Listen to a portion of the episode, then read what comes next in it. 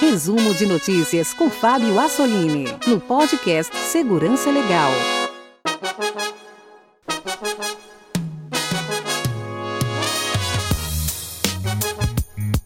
Bem-vindos a mais um resumo de notícias no podcast Segurança Legal, edição 222 gravada em 1 de dezembro de 2019.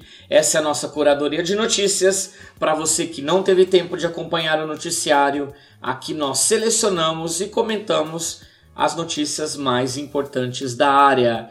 Lembrando aos nossos ouvintes que o nosso projeto é mantido por nossos apoiadores. Se você gosta dos nossos programas, pense em nos apoiar. Acesse o site apoia.se barra segurança legal, escolha uma das modalidades de apoio e entre os benefícios você terá acesso ao nosso grupo exclusivo de apoiadores. Também lembrando que as notícias aqui apresentadas estão em forma resumida.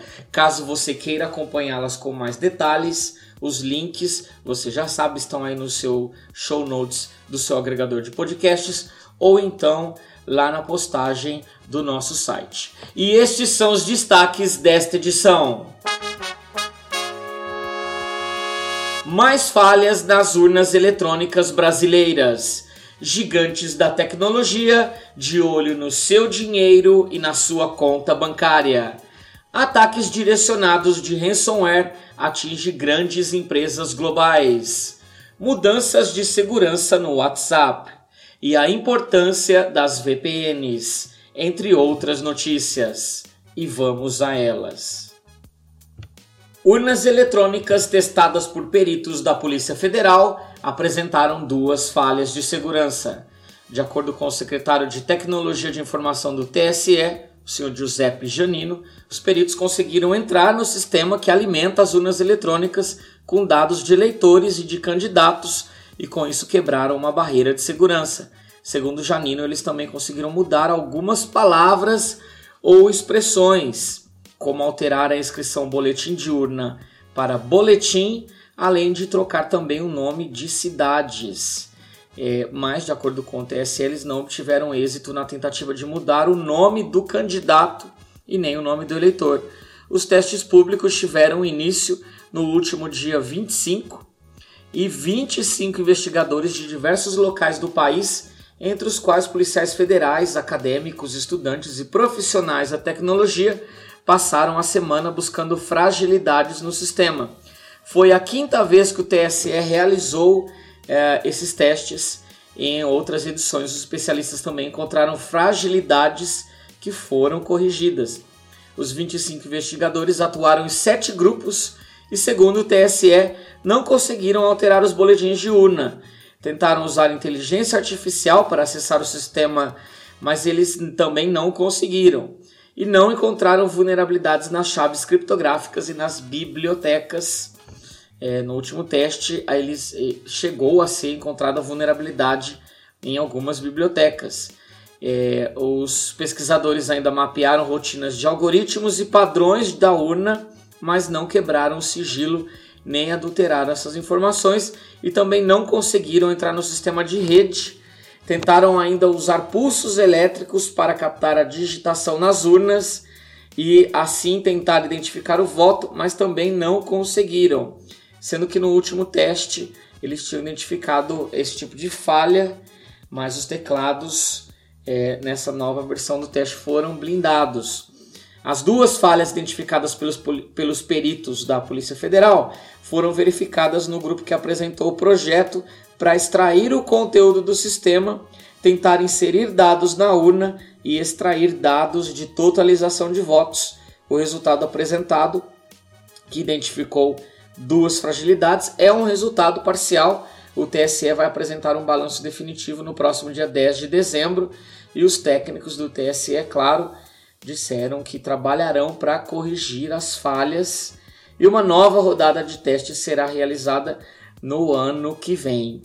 Uh, não deixa de ser interessante que as urnas ainda apresentem falhas de segurança e é interessante também notar que nos anúncios públicos do teste o TSE minimiza as vulnerabilidades encontradas, Mas você, caro ouvinte, que já ouviu os programas do professor Diego Aranha, sabe que essas vulnerabilidades, é, se exploradas por, por alguém, é, podem ser consideradas graves, como já demonstrada pelo professor Diego Aranha em episódios passados. Google planeja oferecer conta corrente para usuários em 2020. O Google pode ser a próxima gigante da tecnologia a investir em um novo produto financeiro. Segundo o Wall Street Journal, a empresa pretende lançar em 2020 um serviço de conta corrente para os usuários do Google Pay. A companhia já trabalha no que internamente é chamado de projeto Cash. De acordo com o Wall Street Journal, as contas não serão administradas pelo Google, mas sim por parceiros como o Citigroup e a cooperativa de crédito da Universidade de Stanford. Os dois já participam do projeto que está aberto a receber mais empresas. O vice-presidente de gestão de produtos do Google, o César Segupta, afirmou ao jornal Washington Post que a ideia é manter os parceiros à frente do produto. Os bancos deverão gerenciar a estrutura financeira do novo serviço, enquanto o Google poderá oferecer soluções como programas de fidelidade. Ao investir em um serviço de conta corrente, a empresa poderá descobrir quanto as pessoas ganham e como elas gastam seu dinheiro. O executivo afirmou ainda que a empresa não usará esses dados para fins publicitários, o que cai entre nós eu duvido muito. Ainda não está claro se a conta corrente terá taxas.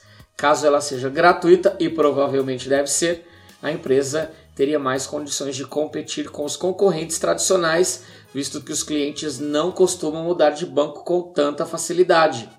O plano de uma conta corrente do Google se junta ao Apple Card, que é o cartão de crédito lançado em agosto pela Apple, e a Libra, que é a criptomoeda do Facebook, prevista para ser anunciada em 2020, mas que ultimamente perdeu aí alguns dos seus parceiros. Facebook Pay é lançado oficialmente nos Estados Unidos. E por falar em gigantes da tecnologia, na área de serviços financeiros antes de a criptomoeda Libra chegar. A companhia de Mark Zuckerberg lançou neste mês o Facebook Pay, meio de pagamento que está presente em um primeiro momento no aplicativo do Facebook, também no Facebook Messenger, mas que em breve chegará ao Instagram e também ao WhatsApp. Por enquanto a solução está disponível nos Estados Unidos, mas aos poucos deve ser estendida a outros mercados. Os usuários poderão cadastrar um cartão de crédito ou débito na plataforma ou usar uma conta PayPal. Em um primeiro momento, a forma de pagamento poderá ser usada para arrecadação de fundos, conhecida vaquinha, compras dentro de jogos, compras de ingressos para eventos, transferência de dinheiro entre amigos e compras de páginas e negócios selecionados no Facebook Marketplace. É, o usuário poderá informar uma única vez o seu cartão e usá-lo em todas as plataformas do Facebook ou cadastrar manualmente para cada uma delas o seu cartão preferido. Apesar de não especificar, a empresa informa que a solução aceitará as principais bandeiras. O Facebook Pay usa criptografia para armazenar os dados, dos, os dados dos cartões, além de realizar um monitoramento antifraude nos sistemas da companhia para detectar atividades não autorizadas e fornecer notificações é, para o dono da conta. O usuário também poderá adicionar um PIN e usar a biometria do aparelho como leitura de impressão digital ou reconhecimento facial para fazer os pagamentos. Esses pagamentos são processados em parceria com empresas parceiras do Facebook, como PayPal, Stripe, entre outras. E o Facebook Pay, bem lembrando que ele é separado da carteira digital Calibra, é, onde será executada ou no próximo ano a criptomoeda Libra. E por falar nela, a Libra Association afirmou que o seu blockchain já registrou mais de 50 mil transações de testes. É, eles publicaram o seu primeiro roadmap para desenvolvimento do seu blockchain e o plano de lançamento dessa criptomoeda do Facebook será em abril de 2020 já que o assunto é dinheiro e sistema financeiro, vamos a um bloco de rapidinhas de notícias com este tema. Primeira notícia: falha no Bradesco permitia que hackers sequestrasse conta online. A falha de cross-site script em uma das páginas de um, um dos domínios do Bradesco permitia que um atacante criasse sites falsos usando o próprio domínio oficial da instituição e assim é, isso poderia permitir a um atacante roubar dados e até mesmo distribuir malware. Próxima notícia: Nubank reemite 3 mil cartões que podem ter sido expostos por lojas online. A empresa remitiu cartões físicos e virtuais de 3 mil clientes.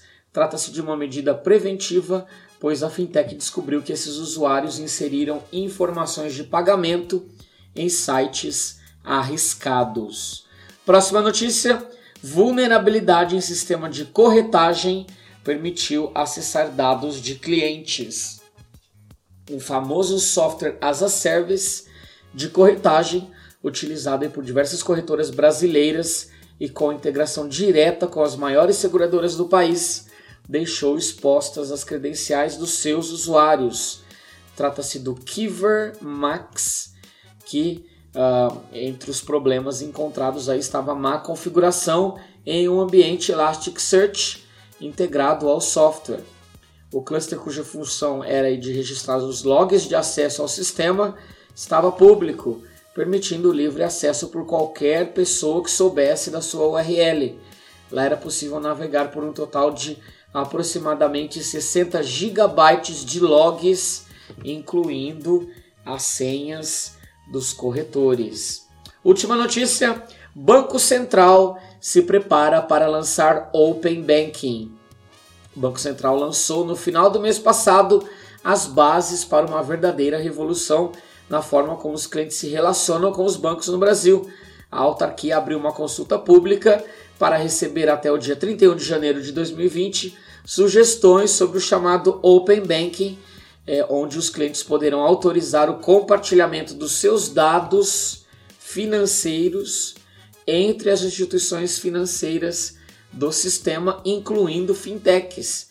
Isso vai permitir aí que as empresas tenham acesso ao seu histórico de compras, por exemplo, toda a sua movimentação financeira feita em um banco ou alguma outra empresa.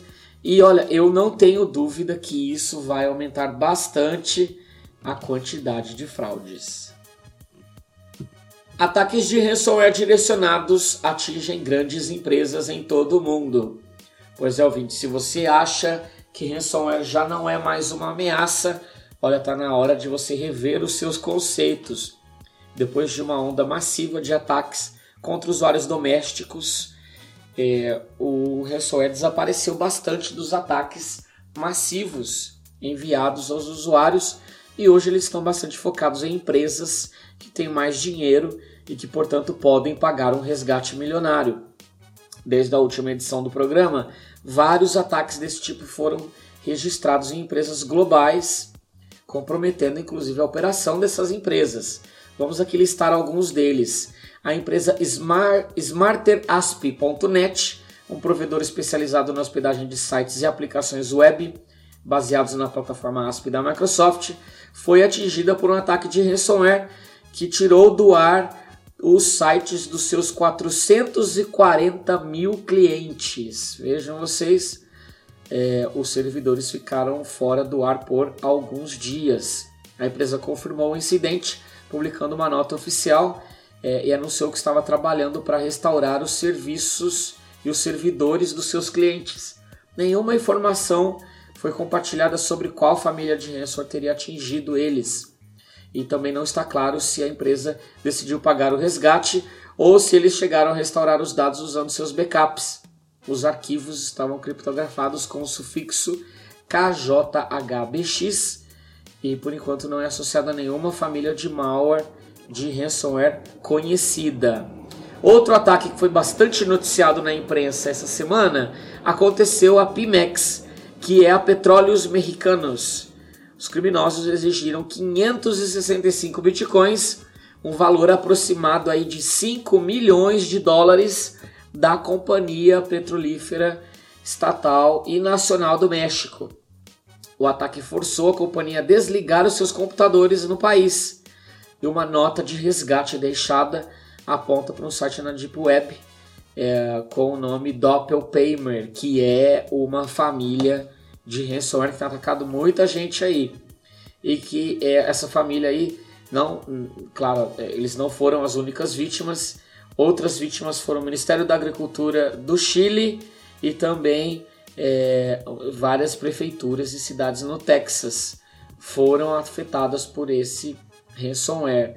A Pemex é, já está endividada por conta do declínio do preço do petróleo e a companhia afirmou publicamente que não sofreu nenhum ataque. Vejam vocês, mentiram de pé junto, dizendo que não houveram nada, sendo que uh, evidências coletadas por vários pesquisadores mostraram que sim, a empresa foi vítima, inclusive com cobertura da imprensa mexicana confirmando que eles sim foram vítimas de um ataque de ransomware, que vejam vocês, chegou a comprometer inclusive a distribuição de petróleo uh, em várias cidades mexicanas, distribuição de combustível, aliás, é, mas o governo negou tudo. Muito bem, outra empresa afetada por um grande ataque de ransomware foi a francesa Edenred, que é uma empresa de intermediação de pagamentos. É uma empresa enorme, tem 830 mil clientes corporativos em 46 países, inclusive aqui no Brasil onde eles atuam com a sua operação de cartões Vale Refeição. Vários clientes da empresa no mundo postaram nas suas redes sociais dificuldade de fazer transações com seus cartões. E para fechar esse tema aqui de ransomware, outro ataque que foi bastante noticiado foi o ataque à Prosegur, que é uma empresa espanhola de seguros e transporte de valores. Com certeza você já viu os carros amarelos dessa empresa circulando aí Brasil afora levando valores. A empresa faz transporte, né? Aqueles carros fortes de transporte de valores. Pois bem, a multinacional espanhola sofreu um ataque de, do ransomware Ryuk, que afetou suas diversas operações em todo o mundo. A Prosegur tem 170 mil funcionários e é uma das maiores fornecedoras de carro forte do mundo eles chegaram a desligar o seu departamento de TI, as máquinas pelo mundo, e chegou a dispensar funcionários. Segundo a companhia, essas medidas foram necessárias para evitar que o ataque se espalhasse pela rede.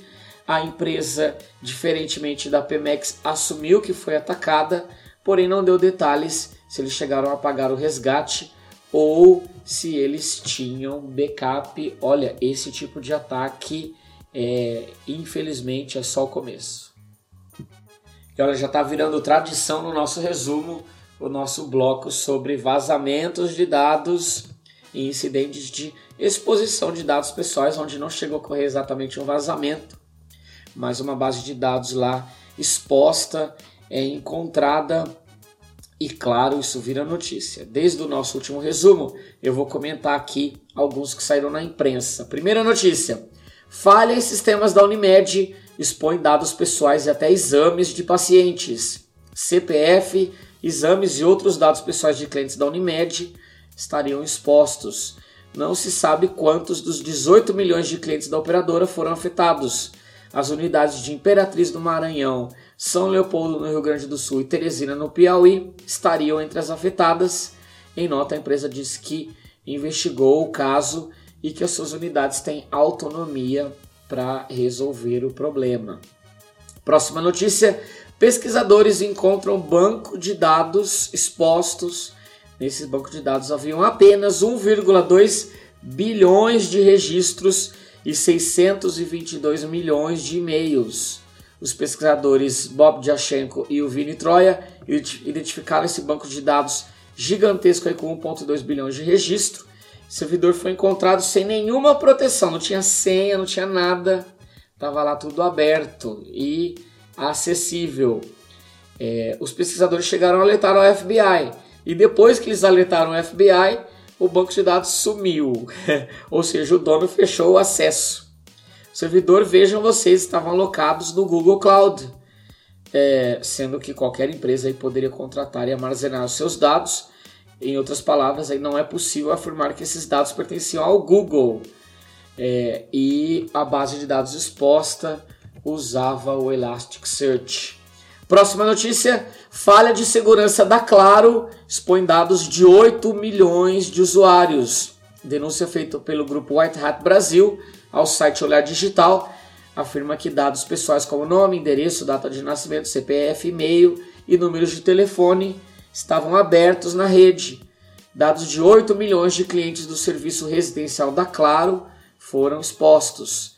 O problema estava na plataforma Minha Claro Residencial, onde o usuário pode realizar serviços de autoatendimento, como por exemplo solicitar uma segunda via, ou então solicitar visitas técnicas.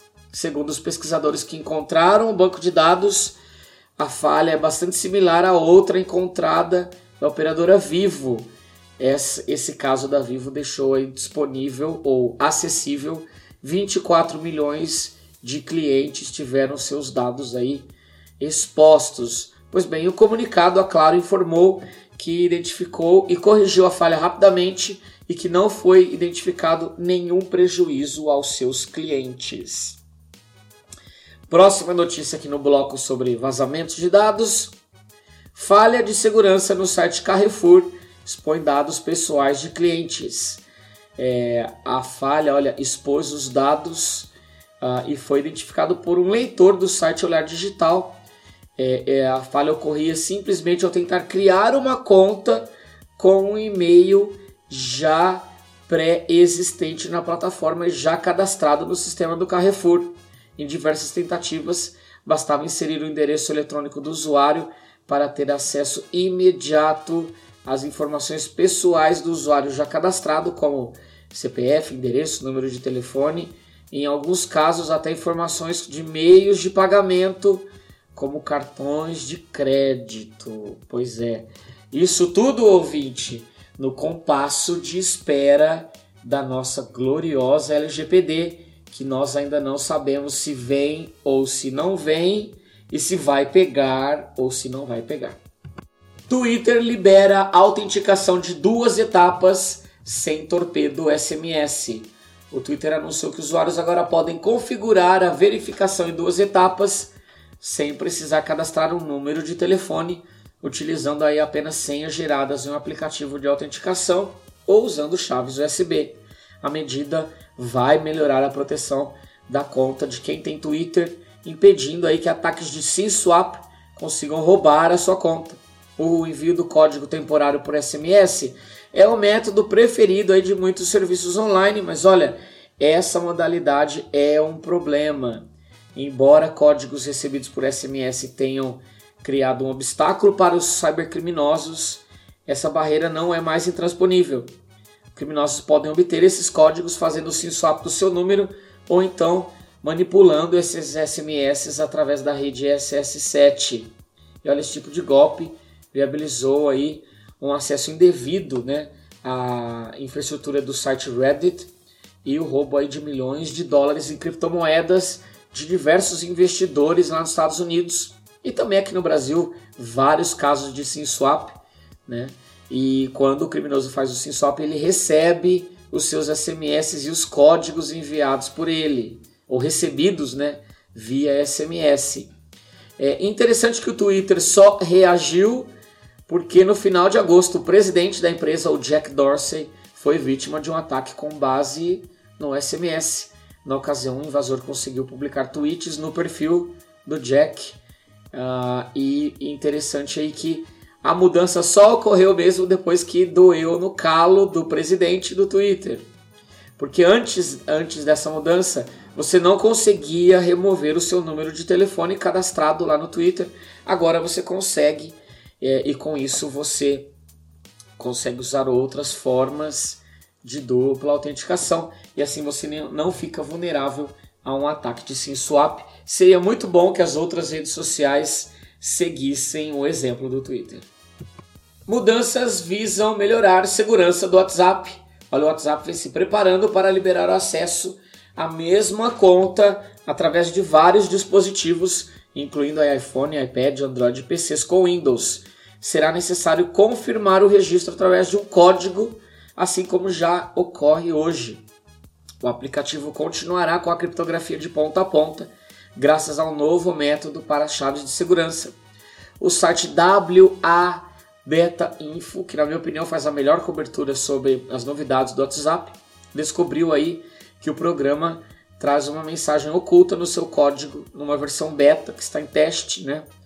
A mensagem diz: a lista de dispositivos do destinatário foi alterada. Toque em verificar para confirmar o novo código de segurança.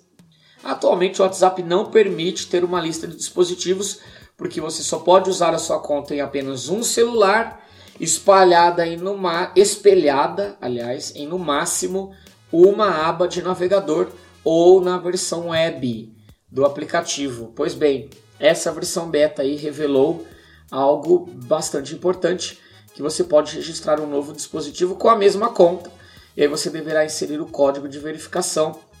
Uh, além disso, seu dispositivo original vai receber uma notificação quando alguém fizer isso.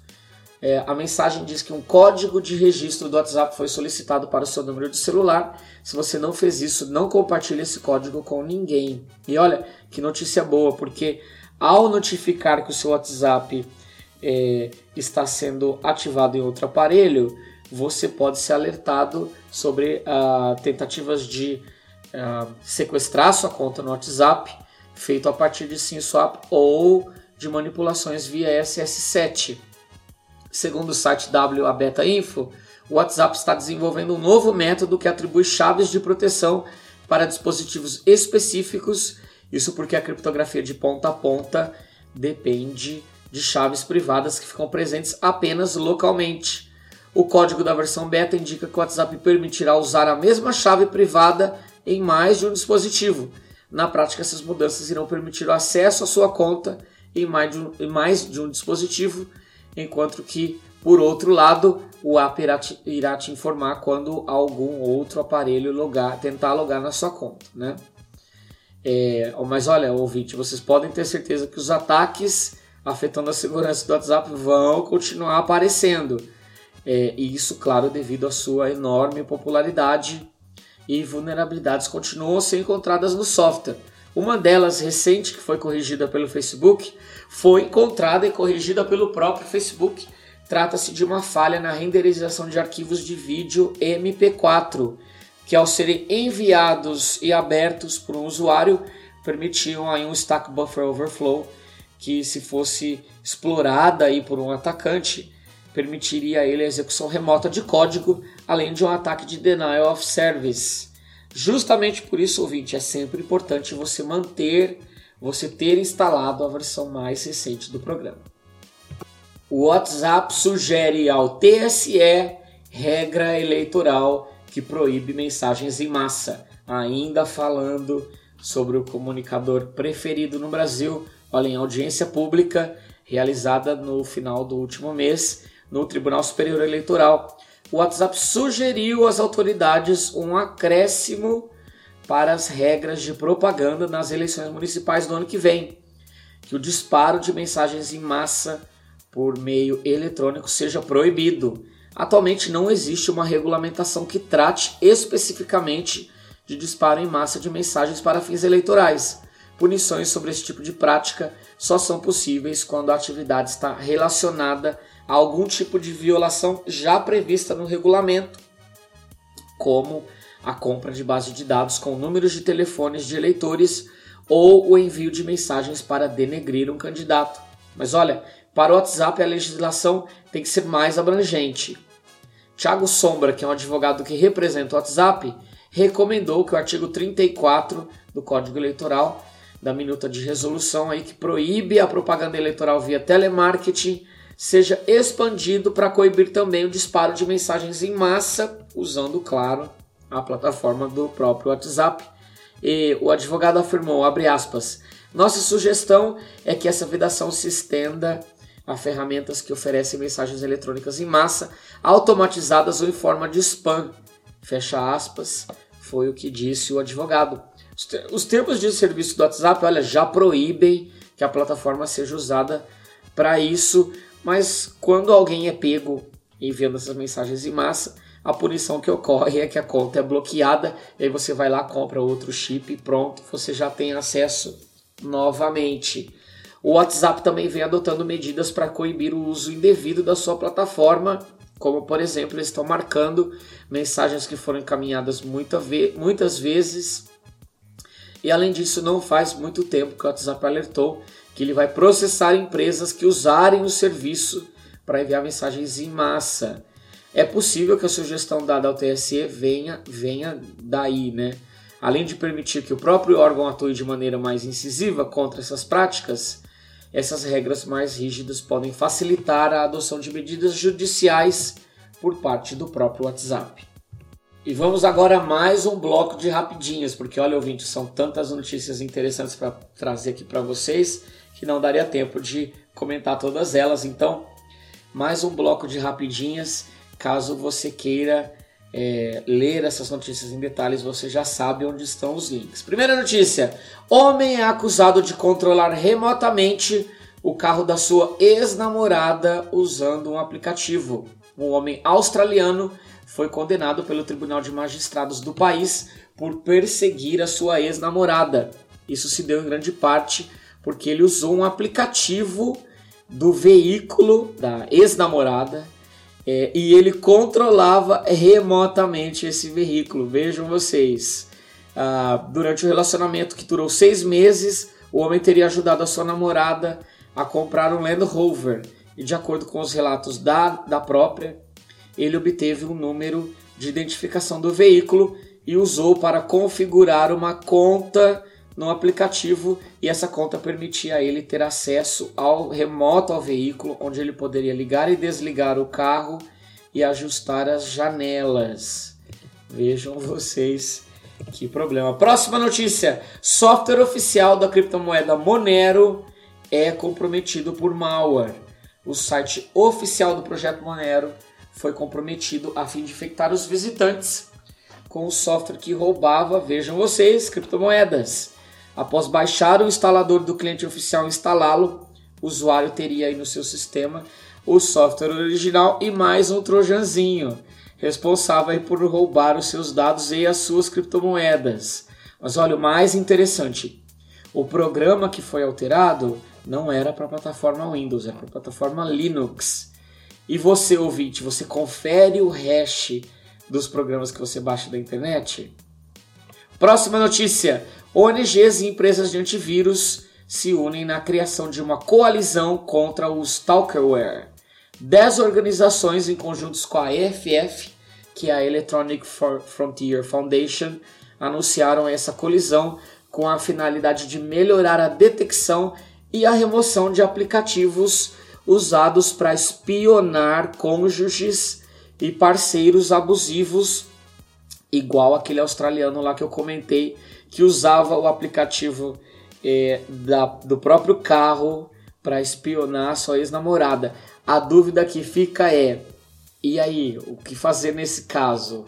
É, detectar o aplicativo legítimo desenvolvido pela montadora ou conversar com a locadora, com a montadora e pedir para que eles melhorem os seus aplicativos. Próxima notícia: LGPD está fora das preocupações das empresas no Brasil é o que revela a primeira amostragem de um estudo organizado pela consultoria ICTS, realizada com diferentes empresas no Brasil entre agosto e novembro.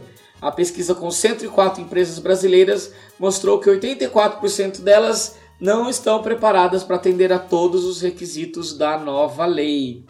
É, ouvinte, finja surpresa. Acho que todos nós já esperávamos isso, né? Próxima notícia: Europa esgota endereços IPv4 e alerta para a necessidade da adoção do IPv6. O Centro de Coordenação de Rede RIP, a organização que é responsável pela alocação de novos endereços IPs na Europa, no Oriente Médio e em partes da Ásia, anunciou que acabou-se, não tem mais nada. Acabaram-se os blocos de endereços IPv4 e eles aí estão chamando as redes para para tornarem a adoção do IPv6 mais rápida. Próxima notícia: redes Wi-Fi WEP deixarão de funcionar no Windows 10. Pois é, desde maio, usuários do Windows 10 que se conectam a redes Wi-Fi com chaves com uh, criptografia WEP, né, o WEP, que olha, é bem antigo para vocês terem ideia. O WEP é, ele foi, a criptografia dele foi quebrada em 2011, mas ainda tem muita gente usando. Então, se você tem o Windows 10, você não vai conseguir se conectar a essas redes numa atualização futura feita pela Microsoft. E a última notícia aqui no bloco de rapidinhas: O Windows 10 adotará o DNS sobre HTTPS. A Microsoft anunciou que tá, está trabalhando na adoção da tecnologia DNS sobre HTTPS, conhecido pela sigla DOH, e também no DNS sobre TLS, conhecido pelas siglas DOT. Em um futuro release aí do Windows 10, esses dois protocolos, focados na privacidade para navegar na web, serão introduzidas no Windows. Existe toda uma polêmica sobre esse tema. É, algumas empresas dizem que isso vai matar os serviços autoritativos de DNS, já outros dizem que não, mas nós vamos comentar isso numa edição futura. Google coleta dados médicos de milhões de pacientes nos Estados Unidos. Mais uma polêmica de privacidade envolvendo o gigante da tecnologia. De acordo com o jornal Wall Street Journal, o Google opera desde 2018 um projeto meio secreto em parceria com o sistema de saúde nos Estados Unidos, a fim de coletar dados diversos de todos os pacientes cadastrados, que são mais de 2 milhões de americanos. Embora ambas empresas jurem não se tratar de um caso de vendas de dados para anúncios, os cidadãos não foram avisados dessa coleta de dados. O programa chamado Project Nightingale é uma parceria entre o Google e a Ascension, que é o maior sistema de saúde sem fins lucrativos dos Estados Unidos, presente em 23 estados uh, e foi fundado em 1999. Está ligado diretamente à Igreja Católica e é hoje o maior programa de saúde pública mantido pelo Vaticano. É, eles possuem mais de 2.600 hospitais lá, isso só lá nos Estados Unidos. Segundo fontes, o projeto Nightingale teve início em 2018 como uma iniciativa de mão dupla. O Google coletaria os dados para refinar os serviços próprios de inteligência artificial e é, aprendizado de máquina, como forma de sugerir tratamentos mais precisos aos pacientes, da mesma forma que o, o Watson da IBM também já faz. A Ascension, por sua vez, seria beneficiada com acesso a um sistema de atendimento melhor e mais preciso, com mais dados, o que permitiria uma análise melhor dos seus pacientes. O Google não estaria cobrando um centavo para realizar todo esse trabalho. Vejam vocês que bonzinhos, né? Mas para azar deles, e da Ascension, os milhões de pacientes do sistema de saúde não foram informados que seus dados médicos seriam coletados. E isso com certeza vai trazer problema, problemas para o Google. Agora, imagine se isso fosse aqui no Brasil. Phineas Fisher, o misterioso hacker que quer reviver o hacktivismo. Após anos de silêncio, o misterioso atacante Phineas Fisher voltou à ativa tendo ficado famoso depois de invadir, comprometer e vazar todas as informações da Hacking Team em 2015, é, o hacktivista anônimo que chegou a fazer uma curiosa aparição pública como um fantoche num artigo publicado lá pelo Motherboard, ele voltou a dar as caras. E dessa vez ele já chegou com um vazamento de 2 terabytes roubados do Cayman National Bank que é uma famosa instituição bancária nas Ilhas Caimã. É, e esse vazamento que ele trouxe à tona inclui dados de aproximadamente 1.400 clientes, incluindo nome completo, saldo bancário, movimentações bancárias e pelo menos 640 mil e-mails trocados entre os correntistas e o banco, ah, que costuma ser usado para manter contas offshore por estar sediado em um paraíso fiscal. Ao site Motherboard, o Phineas afirmou que a instituição estaria ativamente sendo usada em esquemas de lavagem de dinheiro.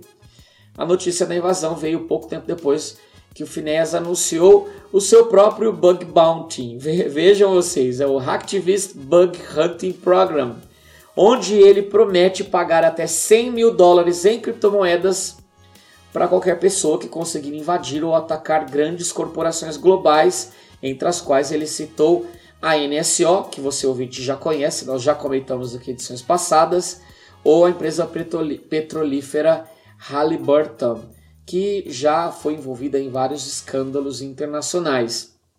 Pois bem, em um post o Phineas Fisher declarou que hackear para obter e vazar documentos de interesse público é uma das melhores maneiras nas, quais os hackers é, usam as suas habilidades para beneficiar a sociedade. Mas olha, o que é mais interessante, esse cara ele escreve em espanhol perfeito como nativo, mas ninguém sabe de onde ele é. VPN como fator de segurança. Para que serve e quando usá-la?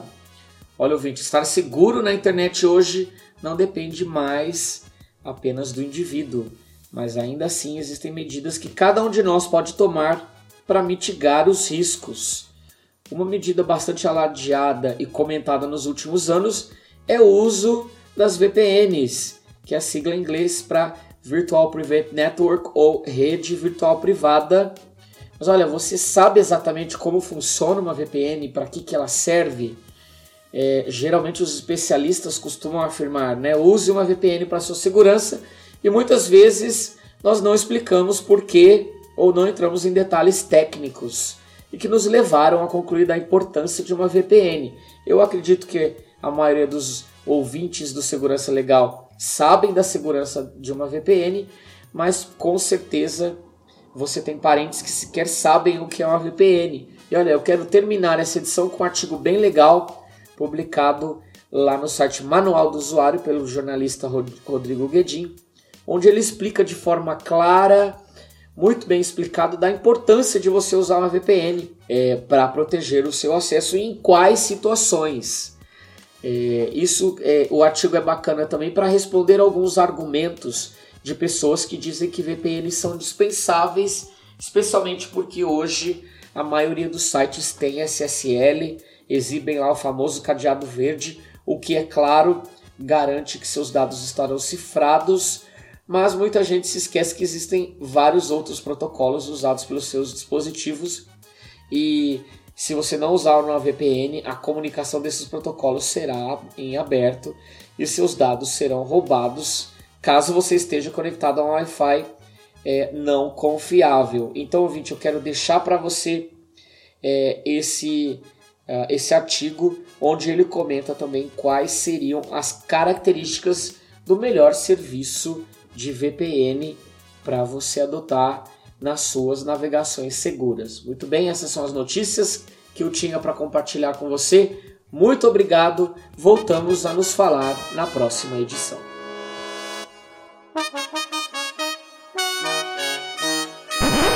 É, ouvinte, você acha que acabou, mas não acabou não. É, eu tenho algo a mais para contar com você. Desculpe pela minha voz rouca, estou um pouco gripado, mas olha, eu queria convidar você, ouvinte, que veio até o final, a nos ajudar a montar a pauta da retrospectiva 2019. É, ouvinte, já estamos no último mês do ano. É, em 30 dias termina o ano, mais um ano. Passou rápido, né? E olha, já é tradição no Segurança Legal, uh, os episódios finais do ano, né? Nós apresentamos a nossa retrospectiva. E esse ano eu gostaria de convidar você, ouvinte, para colaborar na pauta. Quais incidentes, quais fatos ou quais tendências que aconteceram em 2019 você acredita que seja muito importante e que você gostaria que nós comentássemos no nosso episódio de retrospectiva? Pois é, olha, se você quiser colaborar com a nossa pauta, você vai acessar o site j.mp barra retro SL19, 19 número, 19, ok? Novamente, j.mp barra retro SL19. Lá você vai ter um formulário onde você vai poder enviar a sua sugestão do ataque, do incidente ou do fato, da notícia que você acredita ser o mais importante deste ano. Olha, a melhor contribuição vai ganhar um brinde. Então você vai deixar o seu e-mail de contato lá, nós vamos escolher a melhor contribuição e, claro, você será presenteado. Combinado então? Então, olha, aguarde o nosso episódio de fim de ano, onde nós vamos é, trazer a retrospectiva e dessa vez você pode contribuir com a nossa pauta. Combinado? Então, agora sim, muito obrigado pela sua atenção. Voltamos a nos falar na próxima edição.